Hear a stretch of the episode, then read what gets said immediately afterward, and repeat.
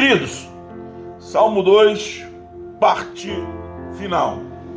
Um chamado ao arrependimento. Versos de 10 a 12. Quantas vezes você disse a você mesmo: hoje não, não é o tempo, a hora vai chegar? Verdade. Se você pensa assim, você pensa como eu um dia pensei. Um dia eu não terei para onde correr. Um dia terei que reconhecer a sua soberania. Um dia o meu cenário vai ter que mudar. Mas enquanto isto não acontece, sempre disse: Permita-me, Senhor, contar com a tua generosidade. Ficou intrigado? Com medo, não. Por favor, mas interessado? Sim. Então, posso ser totalmente honesto com você? Nas últimas linhas deste salmo, Deus, depois de ver tudo que o homem fez, com a sua graça e a sua misericórdia, ele, um, nos convida a servi-lo com alegria e temor. Dois, nos intima a usar bem nossa inteligência e o nosso bom senso. Três, parar de sermos rebeldes. Alguém certa vez disse assim: o tempo me fez perceber que não adianta esconder o que tem dentro de você. Agora pense nisso por um momento, porque você já tentou de tudo na vida, assim como estes que se rebelam contra o Senhor no Salmo. Considere isto e entenda que não adianta esconder todas as decepções que você já sofreu na vida. Que não adianta você continuar acreditando que a bebida vai suprir os teus problemas. Que largar tudo e ir viver como nômade não vai te fazer esquecer do seu passado. Entende? Então, qual a resposta para tantos desafios? Bom, salmista nos conduz inteligentemente, sabiamente. Ele vai nos cativando né, no final e nos mostrando caminhos. Ele vai dizer assim: um, viva ativamente, com inteligência, oferecendo todo dia o seu tempo ao Senhor. Pare de reclamar da vida e comece a servir a Deus com alegria. 3. Não exija de Deus nada. Como aqueles homens do Salmo, sirva ao Senhor com alegria e se coloque à sua disposição. Queridos, o santo não precisa de glória, não precisa aparecer Jesus só foi reconhecido no meio dos seus porque Judas deu todas as características e o apontou.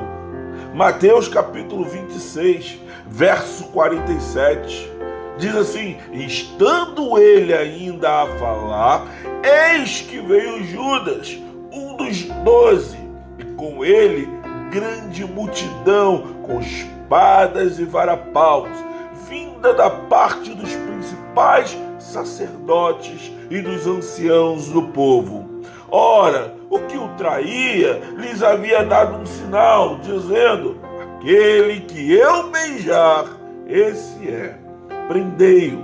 E logo, aproximando-se de Jesus, disse: Salve, Rabi, e o beijou.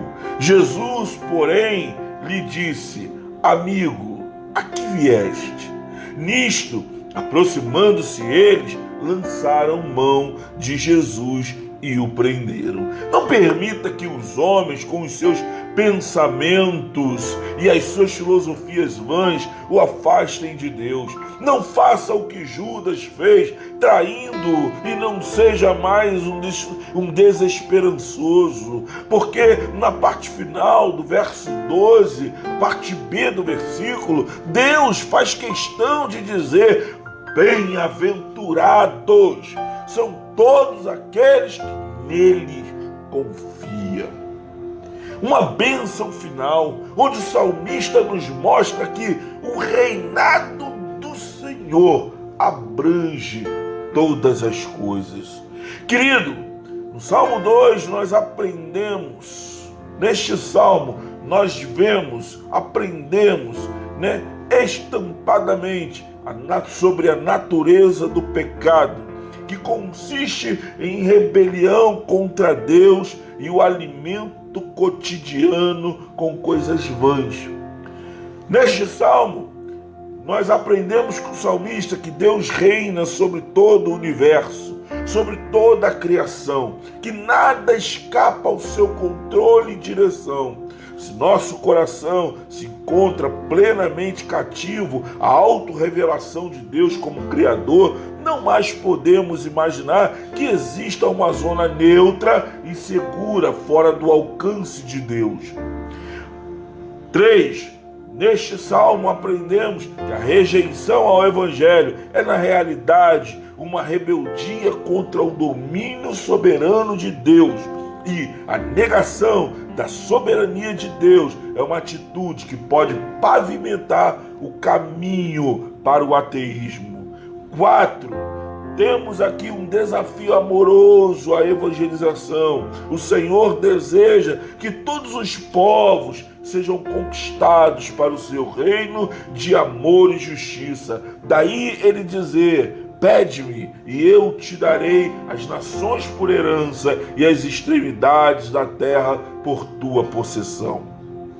5. Devemos nos alegrar com a oportunidade de poder trabalhar no reino de Deus. Servir ao Senhor é um privilégio responsabilizador.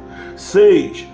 Bem-aventurança é para aqueles que se refugiam em Deus. Consiste no recebimento do gratuito perdão e a reconciliação com Deus e a participação da sua glória eterna. Por isso, Mateus 22, do verso 37 ao 40, Jesus responde aos fariseus rebeldes, dizendo: Ame o Senhor, seu Deus, de todo o seu coração, de toda a sua alma e de todo o seu entendimento. Este é o primeiro e maior mandamento. Destes dois mandamentos dependem toda a lei e os profetas. Glória a Deus! Aleluia! Louvado seja o nome do Senhor. Amanhã, Salmo de número 3. Fique comigo, não perca, compartilhe, fale para outros. Deus nos abençoe, graça e paz. Até a próxima. Fui!